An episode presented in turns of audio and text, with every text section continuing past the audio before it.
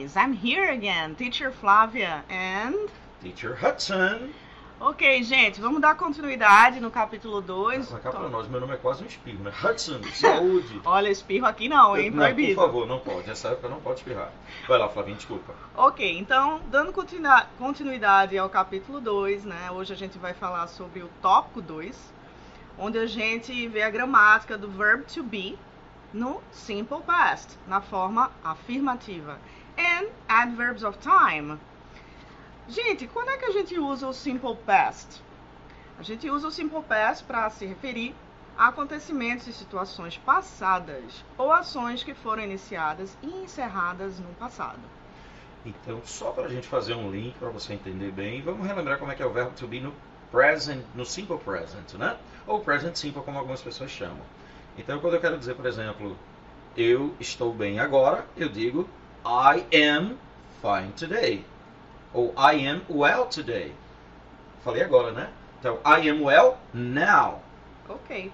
Se eu quisesse dizer que eu estava bem ontem, I was, well, I was fine yesterday. Isso, I was. Olha aí que bonito, né? Apresentando, aprendendo o passado, né? Eu era ou eu estava, I was.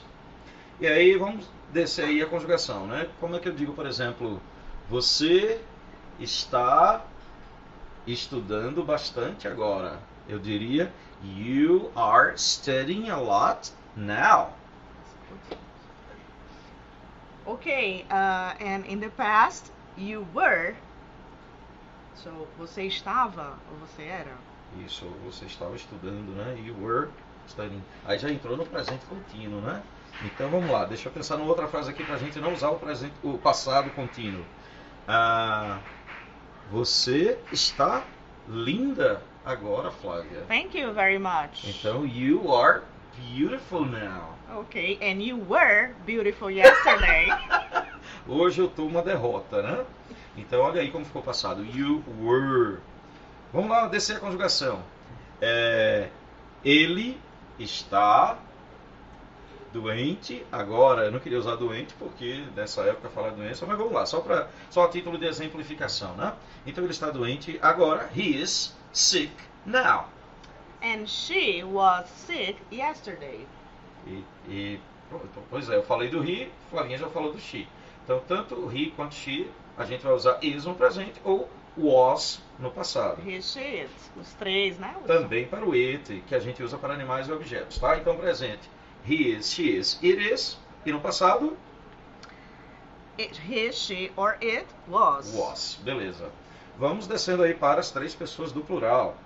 Se eu disser assim, nós estamos felizes agora. We are happy now. And in the past, we were happy last week. Ok, já mudou para last week, olha aí. A gente tá vendo um pouquinho aí já, a Florinha já está introduzindo os advérbios de tempo, tá? Se eu quiser dizer então, você está ocupado hoje, eu vou dizer vocês no plural, tá? Vocês estão ocupados hoje. You are busy now. You were busy last week because of the exams. Vocês estavam ocupados na semana passada devido às provas. Isso, o pessoal estava estudando, né? E aí, a última conjugação, então, não vamos colocar no presente aqui. Eles estão. Eles estão o quê? Na dizer? escola. Eles estão na escola? Boa, Flavinha. They are at school now.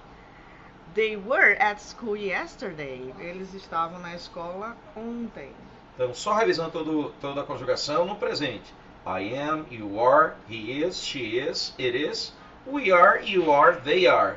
Simple past. I was, you were, he, she, it wa- was, we were, you were, they were. Só cuidado para não pronunciar errado, tá? Eu vejo alguns al- alunos às vezes falando assim, where, quando está escrito apenas W-E-R-E. Então a pronúncia é were.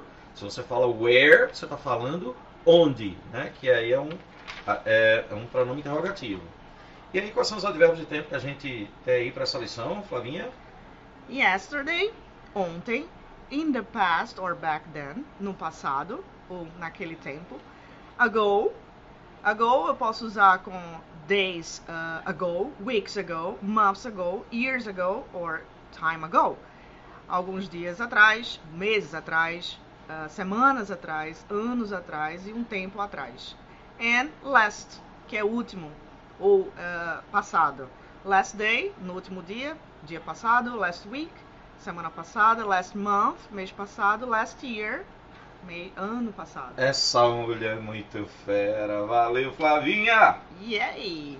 And the exercises that they can do. Os hum. exercícios que eles podem fazer, Hudson. Uh, eles vão pegar aí o Exercitando em Sala, na página 513, que vão dos exercícios 10 até o 12. Três exercícios apenas, o 12 ele é um pouquinho maior. E tem os de fixação, né? Quais são as páginas? Página 532 e 533, ou nessas páginas. Os exercícios vão do 6 ao 11. É isso aí. Cool. Bye bye, guys. See ya.